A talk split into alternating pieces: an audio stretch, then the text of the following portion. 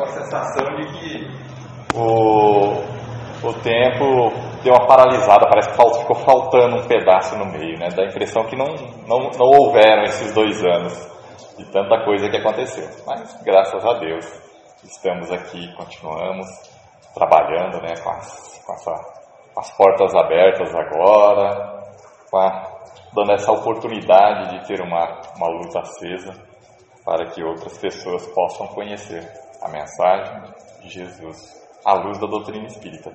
E hoje a gente vem trazer um tema que nós queremos tratar, basicamente baseado no Evangelho segundo o Espiritismo, capítulo 13, nos itens 1 a 3. Então, quando Jesus estava lá no monte, onde ele fez aquelas preleções maravilhosas, né, aqueles, aqueles sermões que ele trouxe para nós, ele falava ali para aquele povo, um povo. eram pescadores, né? Eram pessoas do dia a dia, pessoas comuns como nós. E ele usava de muitas parábolas, usava de uma fala muito adequada à época, porque ele estava falando para as pessoas, né? Então não adianta eu chegar aqui e começar a falar uma língua que vocês não conhecem, ou falar de palavras que vocês não conhecem. Aí é preciso, é um princípio básico da comunicação falar de coisas que vocês vivem no dia a dia. Então Jesus fazia assim, ele falava com, as, com aquelas pessoas, eu ia falar com pescadores, então usava termos que os pescadores entendiam, ia falar ali com o cobrador de impostos, usava termos que o cobrador, e ele ajustava a linguagem para que todos pudessem entender. E também para que essa mensagem percorresse os milênios, chegasse até nós e que a gente pudesse entender. E aí lá no, no Evangelho segundo o Espiritismo, nós temos lá essa mensagem que está lá em Mateus. Tende cuidado em não praticar as boas obras diante dos homens para serem vistas, pois, do contrário, não recebereis recompensa de vosso Pai que estás nos céus. Assim, quando derdes esmola, não trombeteis como fazem os hipócritas nas sinagogas e nas ruas, para serem louvados pelos homens.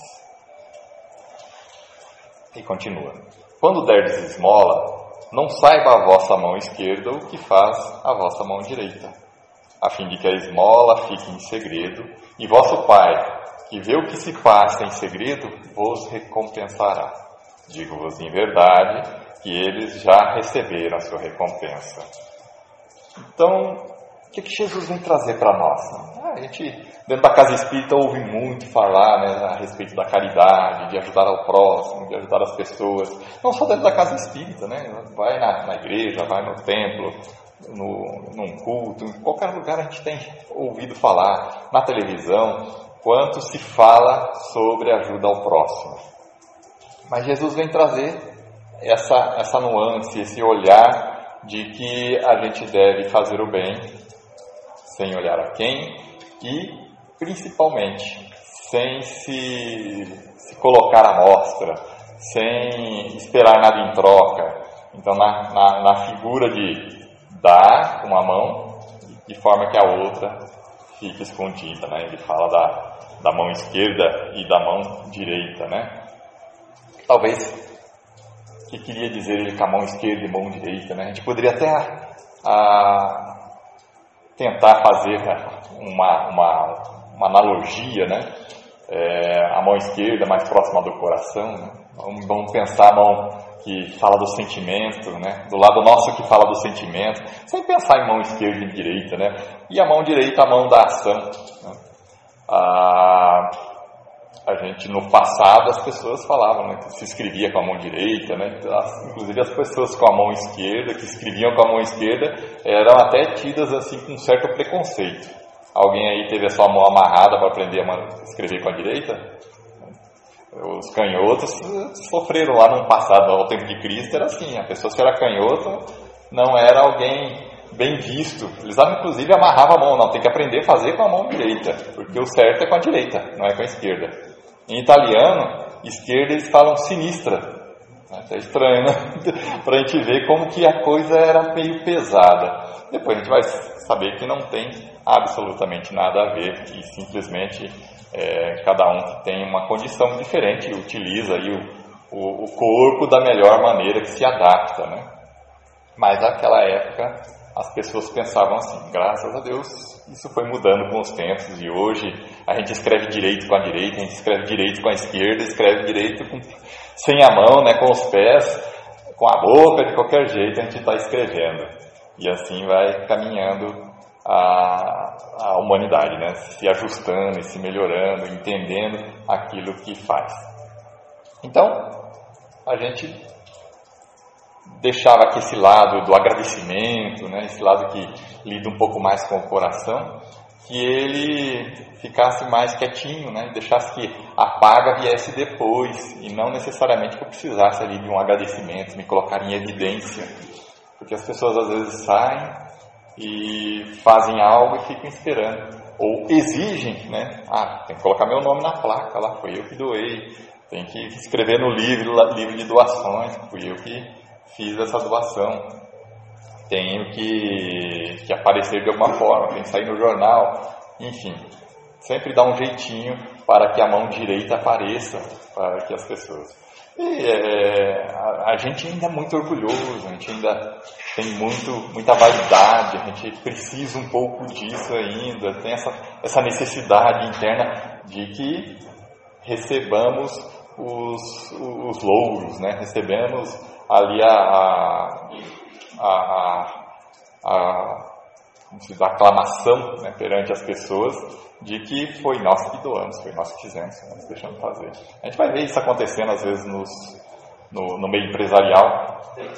Às vezes um colega faz alguma coisa, usa da minha ideia, né? Eu dou uma ideia, aí meu colega vai lá e faz, aí roubou a minha ideia, né? Mas era eu, mas fui eu que fiz. E às vezes a gente vai até a, a luta por causa disso, vai brigar por causa disso, porque ele usou a minha ideia, né? E, e, e, a gente não para para pensar, né? Da onde que vem as nossas ideias? Da onde que a, as inspirações? A gente vai ver lá no livro dos Espíritos, né? Que de ordinário são os Espíritos que nos dirigem, os pensamentos, né? Nas nossas cabeças, ah, com frequência eles recebem, eh, nós, nós recebemos a influenciação dos Espíritos sejam eles para o bem ou para o mal. Aí vai depender da nossa sintonia, né? Quando nos sintonizamos para o bem, recebemos bons pensamentos. Então, aquela ideia de repente não é nem minha, né? Quantas vezes uma ideia aparece em vários lugares diferentes, a gente pensa numa coisa de repente alguém fala daquilo lá também, o outro fala daquilo lá também, parece que está no ar e as pessoas começam a comentar. E a gente, não, mas a ideia foi minha. Será que foi mesmo?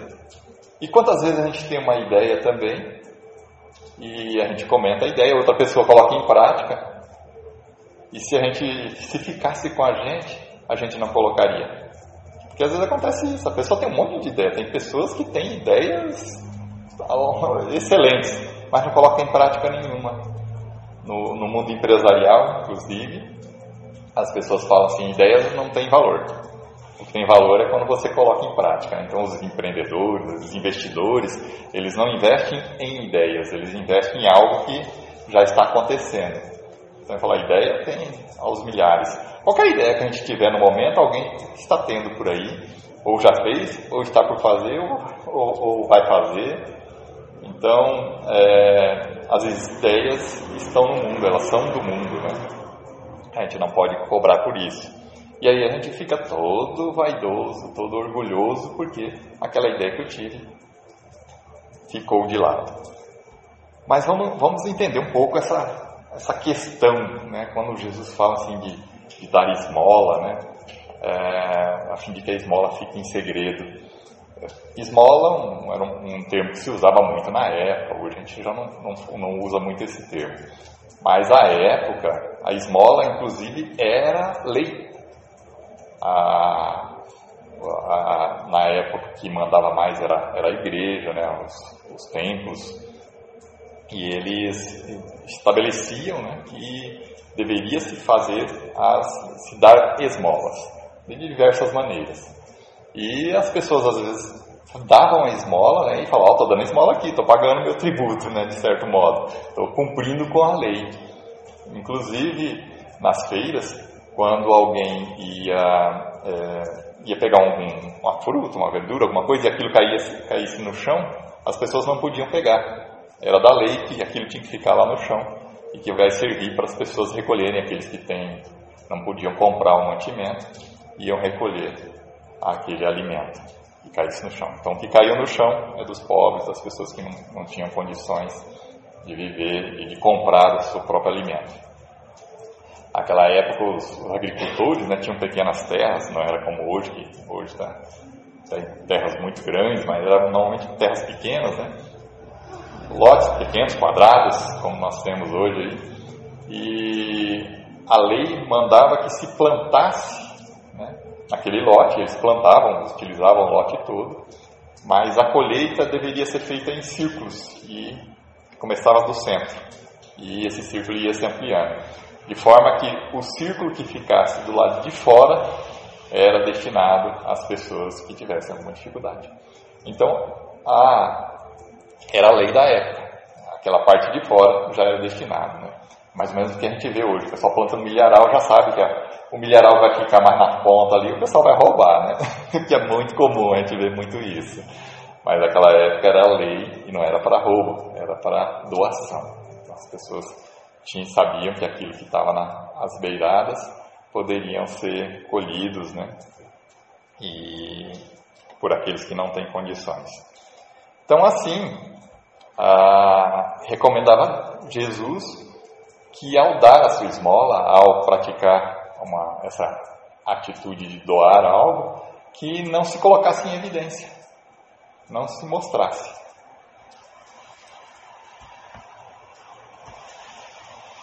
E aí o Espiritismo vem trazer lá no Evangelho segundo o Espiritismo, capítulo 15, item 5, que fora da caridade não há salvação.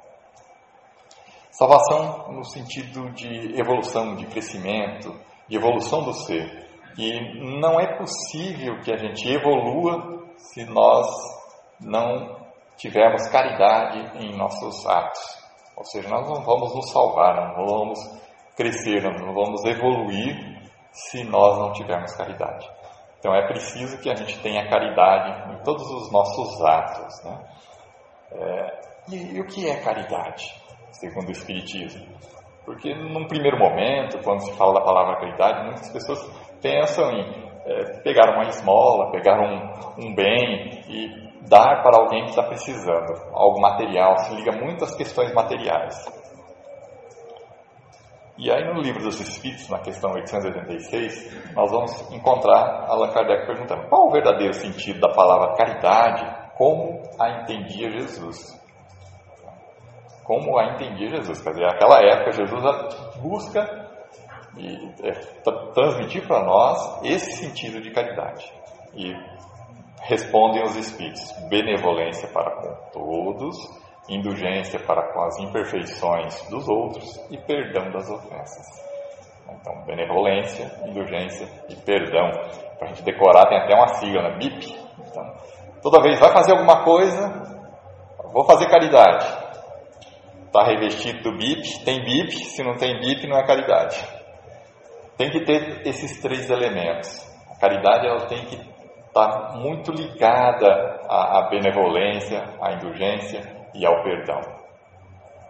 Então, e aí a gente vai perceber que isso cabe em qualquer situação.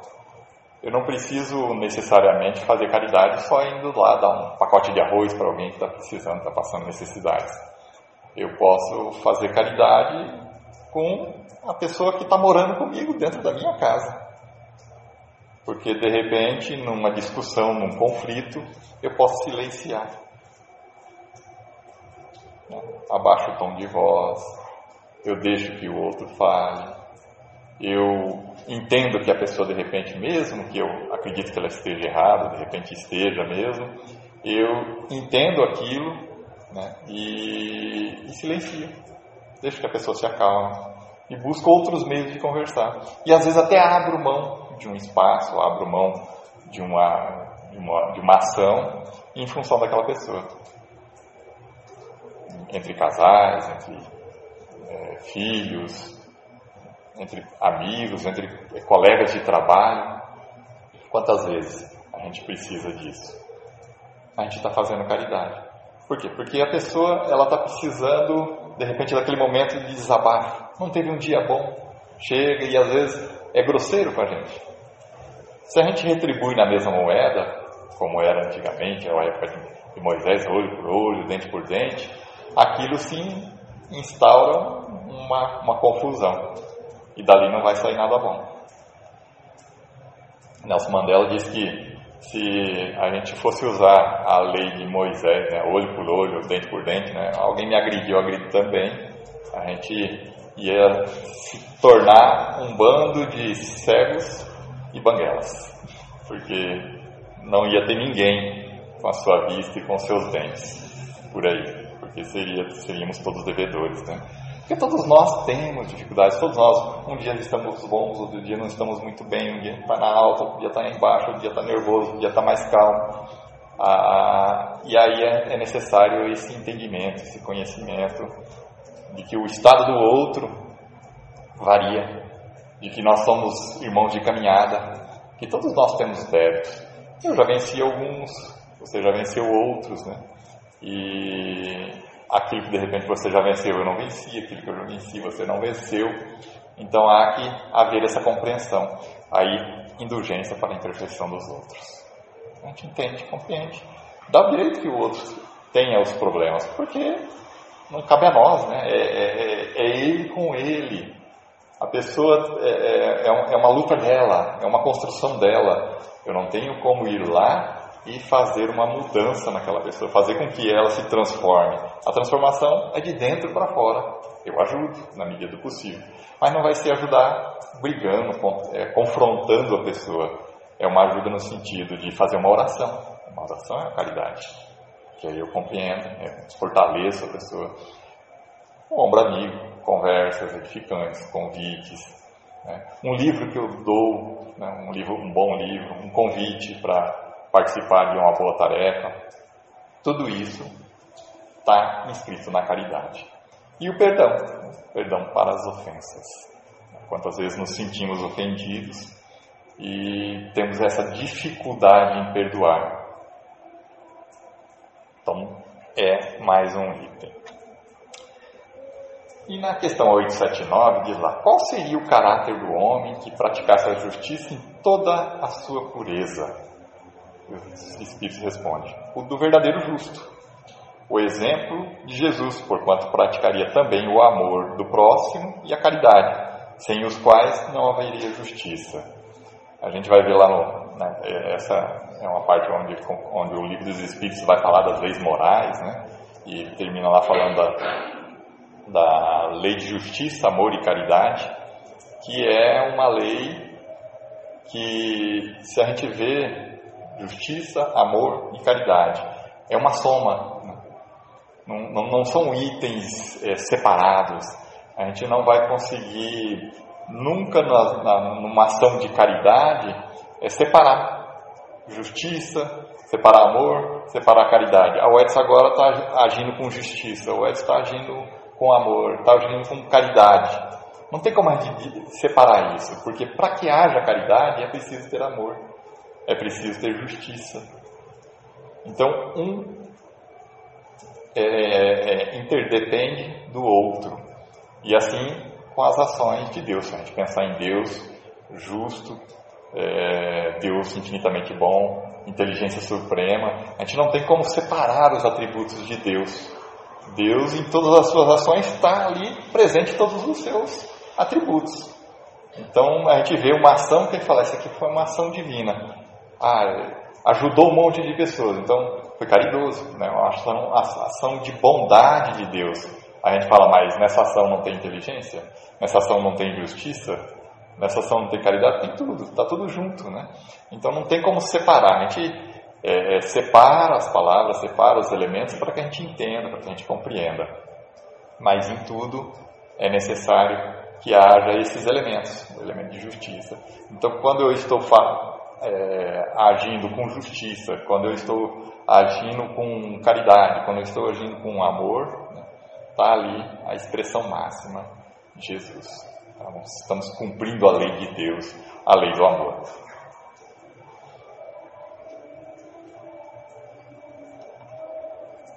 E aí, Jesus termina o sermão e começa a descer o monte. Ele vai descendo e vem ao encontro dele um leproso. À época se chamavam as pessoas que portadoras do, de, da, da, doença de Hansen, né, como leprosos. Né? Hoje chamam, chamam de Hansenianos, e hoje é portador de, da, da doença de Hansen. Né? É, e esse, esse leproso, como era chamado à época, vem até Jesus e pede que Jesus o cure. Né? E Jesus falou: se você acredita, então esteja curado, e se curou e ficou livre da lepra. Foi um dos prodígios realizados por Jesus. E aí ele fala assim: abstente de falar disto a quem quer que seja, mas vai mostrar-te aos sacerdotes e oferece o dom prescrito por Moisés, a fim de que lhes sirva de prova, né? Aí a gente fica perguntando, mas peraí, Jesus primeiro pede para falar assim, não, não, faz o bem, mas não mostra para ninguém. Agora que fez o bem, né, te curou da lepra e fala, não fala para ninguém, mas fala para o sacerdote. O sacerdote tem que saber, né? Mas naquela época, é, leprosos e outras pessoas que tinham doenças graves, coisas do tipo, eram retiradas do convívio da sociedade, retiradas do convívio das suas famílias, iam lá para um vale dos leprosos, para um lugar onde ficavam só eles lá. E eles eram proibidos, né? não podiam vir às cidades em função do contágio, das doenças e assim por diante. Era a lei da época. Então, quando ele se vê curado, Jesus fala: não conta para ninguém. Porque não precisava contar para ninguém que ele foi curado, a não ser por sacerdote, porque os sacerdotes que cuidavam dessa parte da lei. Vai lá e fala para eles, ó, estou curado. E aí o sacerdote ia chegar lá onde está escrito o nome dele no livro, ia falar, ó, está curado, não tem mais lepra, pode circular na cidade. Então, só para um esclarecimento, né? Porque dá a impressão, fala, mas como que fica isso, né? É, Jesus uma hora fala que não deve falar e agora está falando que deve falar. Era nesse sentido. Então Jesus dá o exemplo de fazer o bem, ele a todo, todo momento, né? ele ajudava, independente da pessoa que procurava, e como deveria se comportar. Em fazer o bem sem ostentação há grande mérito. Então, ainda mais meritório é ocultar a mão que dá, porque constitui marca incontestável de grande superioridade moral.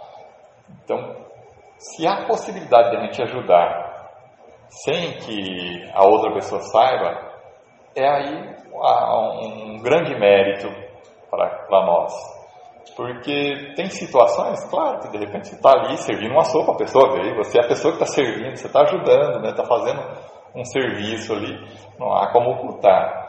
Mas, é, às vezes, uma família que está precisando, a gente pode fazer com que a, a necessidade dela seja atendida sem que ela saiba foi uma doação ou que foi eu que doei, é, de uma forma que isso não a humilhe. As pessoas às vezes se sentem humilhadas né, e muitas vezes a, a forma como a gente dá né, realmente pesa como uma esmola que, que, ressalta a condição financeira difícil que a pessoa está passando, a privação que ela está passando. Né? Então é necessário que a pessoa, que a gente faça um esforço nesse sentido, de ao ajudar não transformar naquela esmola pesada, mas num bem que vai ajudar a pessoa. Tem uma história de um, um, um país europeu que tem uma grande, tem uma grande maternidade e nessa, nessa maternidade tem uma ala só dedicada às mães solteiras. Então toda mãe solteira é atendida por essa ala.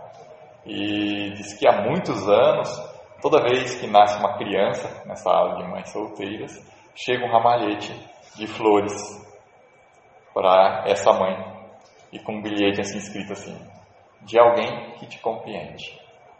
Pela dificuldade né, de uma mãe é, receber um filho e sem ter o apoio de uma do, do marido ou às vezes até de um familiar para poder ajudá-la chega esse ramalhete. E ninguém sabe de quem é. Até hoje toda vez que nasce chega um ramalhete. Alguém se importa e para aquela mãe que está passando por aquele momento difícil, eu sei que eu não estou sozinha, tem gente vibrando por mim. E tem gente que compreende a, o que eu estou passando no momento. Então, são situações que nós encontramos e que há essa, essas ajudas que vêm, a gente não sabe de onde, como, a nos auxiliar. Quando a gente pensa muito na vida presente, o que é a vida presente? Nós estamos vivendo a, encarnação. Então, tudo o que eu faço é pensando no, no, no dinheiro, na, na, na, aprovação dos homens, na aprovação das pessoas. Então, eu, bom, eu vou ajudar lá, mas vai ter fotógrafo, né? Vai aparecer no Fantástico, vão estar colocando no, no jornal, então eu estou lá ajudando. Ah, é, eu vou ajudar, mas eu vou poder ir lá falar na frente. A gente vê isso acontecendo às vezes muito na política, né? Que a pessoa ah, vai lá, ajuda, mas tem que colocar meu nome na placa, tem que fazer isso. Existe para todo lado. Então, quando eu, eu foco muito na vida presente, eu alcanço ali a aprovação dos homens. E aí está resolvido. Então, é, diz, quando a gente faz uma caridade, faz um, e, e, e, aquela caridade com ostentação onde eu apareço, já está pago, está resolvido, eu já recebi o meu pagamento. Quando eu é, foco na vida futura, quando eu estou olhando, eu sou um, um espírito imortal, então eu não estou olhando é, o momento de hoje, eu estou mirando no ser imortal, no entendimento de que eu sou um espírito, de que essa é uma vida transitória, é uma vida onde eu estou aprendendo, onde eu estou desenvolvendo os meus talentos, para mais à frente galgar outro degrau. Aí eu estou buscando a aprovação de Deus. Então, partindo de que nós acreditamos em Deus, para quem que a gente tem que prestar contas dos nossos atos? A Deus, que a tudo vê, a tudo sabe. Então não preciso que, que, que fulano fique sabendo que eu fiz um bem, porque a minha consciência sabe que eu fiz. E se a minha consciência sabe que eu fiz, Deus sabe que eu fiz. Então é, está ajustado com a lei de Deus. E é interessante porque se a gente buscar na, lá no, no, no, Evangelho segundo o Espiritismo, quando Allan Kardec vai descrever os caracteres do homem de bem, a gente vai ver uma série de virtudes. O que é o homem de bem? Então, inúmeras virtudes que o homem de bem deve conquistar para ser intitulado como homem de bem. E a gente vai lendo aquilo lá, vai murchando, né? Fala, mas isso aqui eu não tenho, não tenho, não tenho. Vai afundando ali no, na cadeira. Fala, poxa vida, tá tão difícil chegar a esse, a esse patamar. Mas na verdade, é, todos nós somos filhos de Deus, herdeiros de Deus, né? Temos em nós o DNA divino. Então todas essas virtudes, elas estão em germe em nós. Elas só precisam ser cultivadas, né? elas precisam ser desenvolvidas. E, de acordo com o nosso livre-arbítrio, a gente vai optando. Então, se a gente desejar, a gente cultiva as boas virtudes e desenvolve em nós. Então, todos nós temos a capacidade de conquistarmos todas aquelas virtudes e termos todas aquelas virtudes. E, mais ainda, nós vamos ter essas virtudes porque, como diz a música, né, um dia todos nós seremos anjos. Não tem como não ser.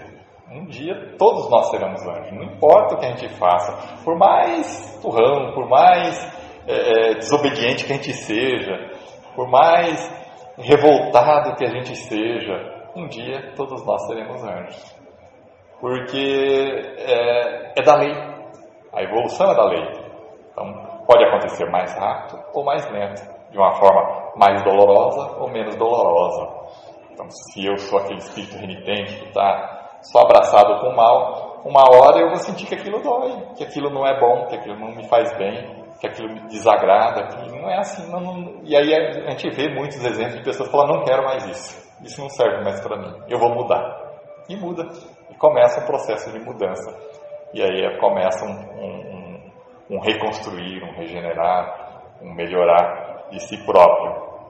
Então, a, a fazer o bem é algo que está íncito em nós, faz parte de nós, faz parte da nossa do nosso DNA, faz parte da nossa origem, né? Porque nós, nós viemos de Deus, nós somos criaturas de Deus e Deus não ia criar ninguém para o mal, fazer o mal. Ele nos criou para o bem, porque Deus é bondade infinita. Então, toda vez que a gente não faz o bem, a gente se sente mal, a gente é, se desequilibra, né? A gente entra em depressão, a gente é, sente ódio, a gente sente raiva, a gente cria inanimizades. Por quê? Porque a gente está em desequilíbrio com a lei. Não é o ideal. É uma questão de cumprimento da lei. Então, investir no cumprimento da lei, fazer o bem, é o que vai fazer com que a gente se sinta melhor. Vai ser o que vai resolver os grandes problemas da humanidade. Todo, todo ato que nós fizermos em prol de ajudar a humanidade, de ajudar as pessoas, ajudar aqueles que estão ao nosso derredor, vai culminar nisso.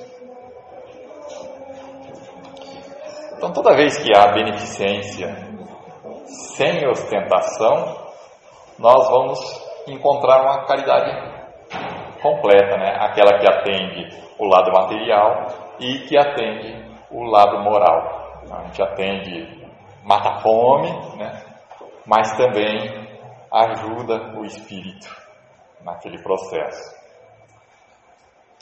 E aí tem um, uma pequena história de um, de um médico que ele percebendo que as pessoas às vezes não tinham condições de comprar os medicamentos e, e era, e ele sentia assim que dar o medicamento para a pessoa é, causava uma certa, um, uma certa humilhação para aquele indivíduo, criava uma situação ruim, vexatória às vezes.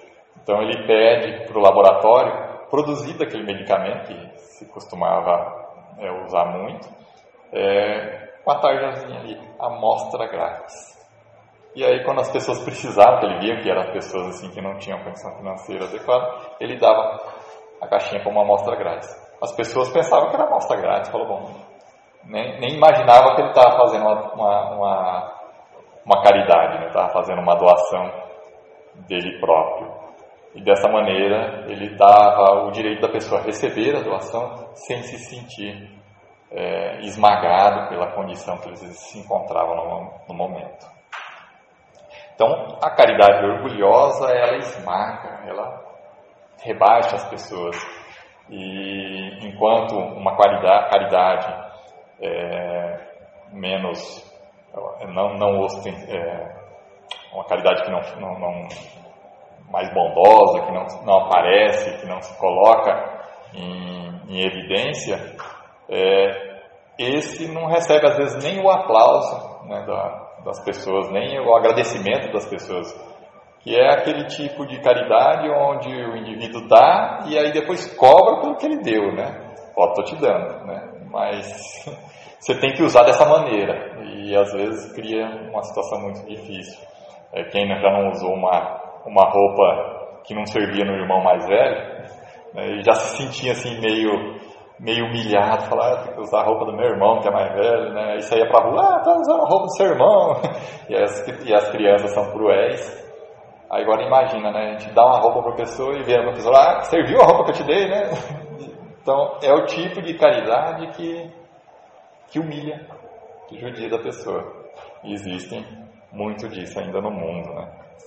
É, tem uma história que um escritor inglês conta, em que uma senhora que vivia com muita dificuldade e ela tinha um sobrinho que queria ajudar ela, mas ela era muito orgulhosa né, e não aceitava, não, não aceita esmola, não aceita ajuda. E as pessoas são assim, né? São, são vaidosas, são, são orgulhosos. E ele não encontrava meio de ajudar ela. E ele queria ajudar, ele tinha condição de ajudar, mas não conseguia. E ela passando necessidades. E um dia ele fica sabendo, através de um advogado, que ela receberia uma herança. Então ele organiza com o advogado, né? Falou, bom, ela vai receber herança. Só que era uma herança pequenininha que não ia fazer muita diferença na vida dela, não ia resolver os problemas dela, ela ia continuar vivendo com necessidades. E ele acrescenta nessa herança uma quantia que seria suficiente para ela é, viver ali com as suas necessidades básicas atendidas. Ela nem, né, não ficou sabendo quem deu, ela pensou que fazia parte da herança, aceitou e se resolveu. É o tipo de caridade sem ostentação da qual a gente está falando. Então, a verdadeira caridade é sempre bondosa e benévola. Está tanto no ato como na maneira por que é praticado. Questão 888. É, a gente tem que ter muita atenção que às vezes nem sempre o, o mais necessitado, né, na maioria das vezes não é assim, não é o, não é o mais necessitado que, que pede. Né? É, é, não é o, o, mais necessitado não é o que pede, né? É, é, às vezes é a pessoa que está dando, é aquele que está entregando, que está doando. A gente se coloca muito na, na condição de de benfeitor da humanidade. As pessoas precisam, então, então eu vou lá ajudar. Né? E a gente tem que parar um pouquinho e pensar, mas quem, quem, está ajudando quem? Por que, que nós estamos hoje na condição que nós estamos de ajudar? Será que é, sou eu que estou ajudando? Tem um, um, uma história de um, de um, um trabalhador espírita e ele é, estava assim numa, numa, condição e ele já tinha assim, uma condição financeira relativamente boa, mas todos os seus recursos praticamente estavam indo para pagar a faculdade dos filhos, ajudar os filhos a, a, se formarem. E os filhos estavam fazendo faculdades lá que exigiam muito recurso. E aí ele estava meio desanimado, falou, puxa, eu já estou nessa, nessa altura da vida e tudo que eu ganho, todo o dinheiro que está tá indo tudo para a faculdade dele. Eu sei que eles precisam, tudo, mas estava meio desanimado. E, e numa reunião mediúnica, ele era um trabalhador da reunião mediúnica, e nessa reunião mediúnica o, o ele era doutrinador, e de repente e, o, o, espírito fala assim, mas você tá, parece estar tá meio desanimado, e ele era bem autêntico, assim, falou, não, eu estou bem desanimado mesmo, e contou a situação. Ele falou, então, você sabe que esse dinheiro não é para você, né? Você está recebendo essa ajuda porque se você não tivesse esses três filhos que você tem, você não ia ter esse dinheiro. Esse dinheiro é justamente para você direcionar e dar oportunidade para que seus filhos é, possam hoje ter essa condição de fazer a faculdade, fazer algum trabalho bom aí que vem pela frente. Na verdade, você deve esse dinheiro para seus filhos. Você está só restituindo um dinheiro para eles que é, de fato, é, deles. Porque às vezes a gente não se dá conta de que aqueles que estão vivendo conosco são espíritos de outras vidas. Nós temos ligações, nós temos é, relações, e aí a gente começa a pensar quem, quem deve para quem. Né? Ah, mas eu faço, faço, faço, e a pessoa às vezes nem, nem, nem obrigado dá. Né? Que relação que tem entre eu e meu filho, entre eu e minha esposa, minha esposa e eu? Qual, qual a relação que, que existe entre nós. A gente se coloca na condição daquele que está ajudando e, na verdade, nós estamos sendo beneficiados. Beneficiados como? Porque estamos quitando uma injustiça que nós cometemos contra a lei. Estamos tendo a oportunidade. Então, quando nós estamos na condição de, daquele que está ajudando, de fato, estamos sendo ajudados. Porque Deus está permitindo que eu corrija algo que eu fiz de errado no passado e que agora eu tenho a oportunidade de corrigir isso. Então, tenho uma condição financeira, tenho saúde, consigo ir, consigo falar, consigo conversar, posso atender. De repente, tenho uma profissão que favorece, que permite que eu ajude as pessoas, e aí a gente vai ajudando. Então, sempre a gente fazer esse trabalho. Será que eu estou ajudando ou sendo ajudado? E aí vai mudando um pouco, né? E aí a gente não espera, né? É, é importante isso, a gente não esperar o, que o necessitado venha pedir, porque a gente fica às vezes nessa condição né, de esperar que o outro venha pedir para nós a ajuda. A gente tem que ir ao encontro. Percebeu? Vai ao encontro, ajuda. Não espera que o outro pedir, porque para muitos pedir é muito difícil, porque vencer o próprio orgulho não é fácil. Principalmente aquelas pessoas que já tinham e agora não têm. Aquele que às vezes já nasce na, na, na mendicância, que nasce na miséria, para ele às vezes até é um pouco mais fácil, porque é o que, é o que tem, é o que consegue sobreviver a partir disso. Mas há muitas pessoas que têm suas reveses e agora precisam de uma ajuda, né? E não tem coragem de pedir, às vezes não quer incomodar. E aí é onde a gente tem que ter os nossos olhos, né? perceber essas pessoas, perceber que estão passando por dificuldades e ir ajudar. Não só no sentido material, né? Às vezes a pessoa só precisa escutar um pouquinho. Está precisando de ajuda? Quer, quer conversar? Vamos conversar um pouquinho. Chama para conversar. Às vezes de forma é, é, sem tratar diretamente do problema. Né? Só o fato da gente convidar a pessoa para sair, para é, tomar um café em casa, ou ir lá tomar um café com a pessoa, já muda os ares. O espírito, qualquer que seja o grau de seu adiantamento, sua situação como encarnado ou na erraticidade, está sempre colocado entre um superior, que o guia e aperfeiçoa, e um inferior, para o qual tem que cumprir esses mesmos deveres. Então, para a gente se situar, né? é, a gente sempre está numa condição em que nós estamos acima de alguém, quer dizer, a gente já alcançou alguns degraus evolutivos, mas está abaixo de outros espíritos que alcançaram degraus evolutivos maiores do que o nosso, que podem nos ajudar. É o caso do nosso anjo da guarda, que está sempre a nos ajudar.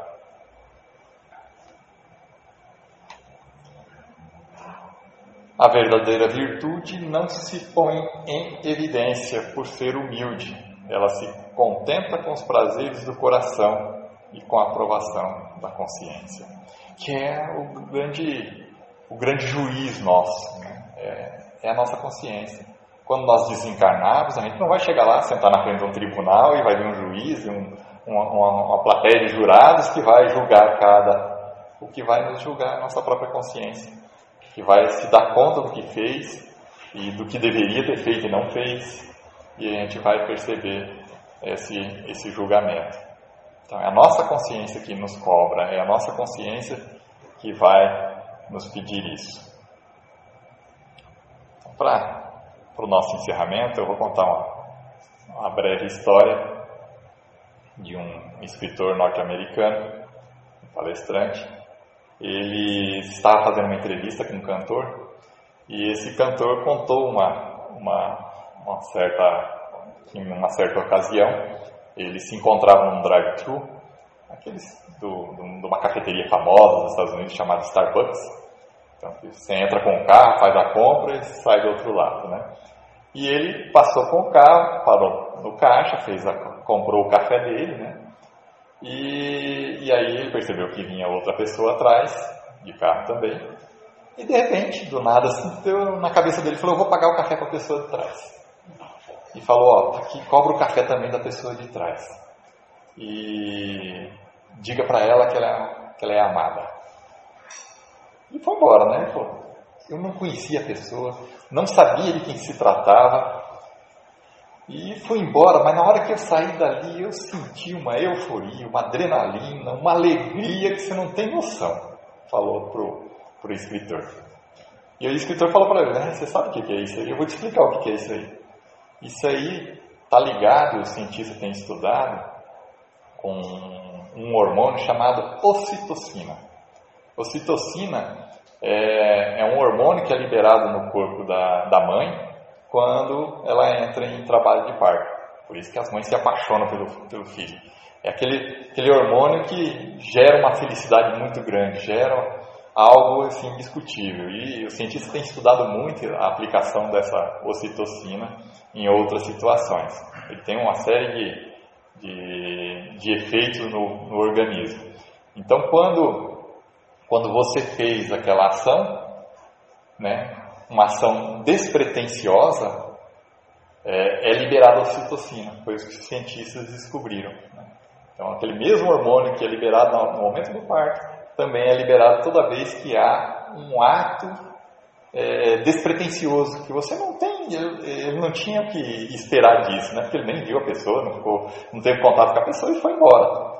Ele falou, então isso acontece quando você faz um bem, né? Sem ostentação, sem esperar nada em troca, é liberado ocitocina no seu organismo, que gera todo esse prazer, gera toda essa alegria, essa euforia que te movimenta.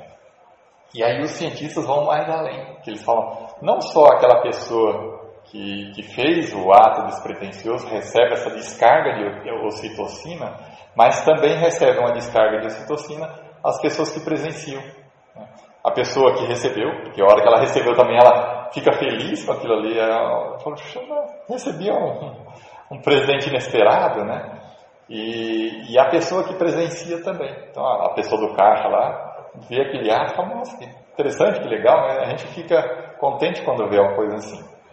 E, e aí o rapaz continua contando a história dele e, e ele diz que um dia ele ia se apresentar numa cidade, ficou hospedado num hotel e de manhã levantou para tomar o café. E na hora que ele foi tomar café, ele viu três senhoras que adentravam o, o, salão onde seria servido o café. E aquelas três senhoras lembraram da mãe dele. A mãe dele já havia morrido faz algum tempo. E ele não sabe por que, mas veio aquele pensamento na cabeça, lembrou da mãe, falou, puxa, né, que vontade de tomar um café com a minha mãe. E aí vem um outro pensamento na cabeça dele, né? Ele não sabia que, da onde vem esse pensamento. A gente que conhece o Espiritismo sabe da onde vem esses pensamentos, né? E vem um outro pensamento na cabeça dele, assim, paga um café para elas, né? Você não pode pagar para sua mãe, ela não está aqui com você, mas você pode pagar para aquelas senhoras, paga um café para elas. Ai, eu pagar um café, não conheço as pessoas, né? Que coisa estranha. Pagou lá, né? E se revestiu de coragem, procurou as senhoras lá. Chegou e falou: oh, Posso pagar um café para vocês? Aí contou a história que a mãe dele tinha morrido e ele não podia pagar um café para a mãe e que se elas permitissem, ele ia pagar o café para elas. Aí as, as mulheres olharam surpresas para ele e uma delas se levanta, vai até ele e chega e fala: Você sabe que o meu filho tem tinha a sua idade e ele morreu a semana passada.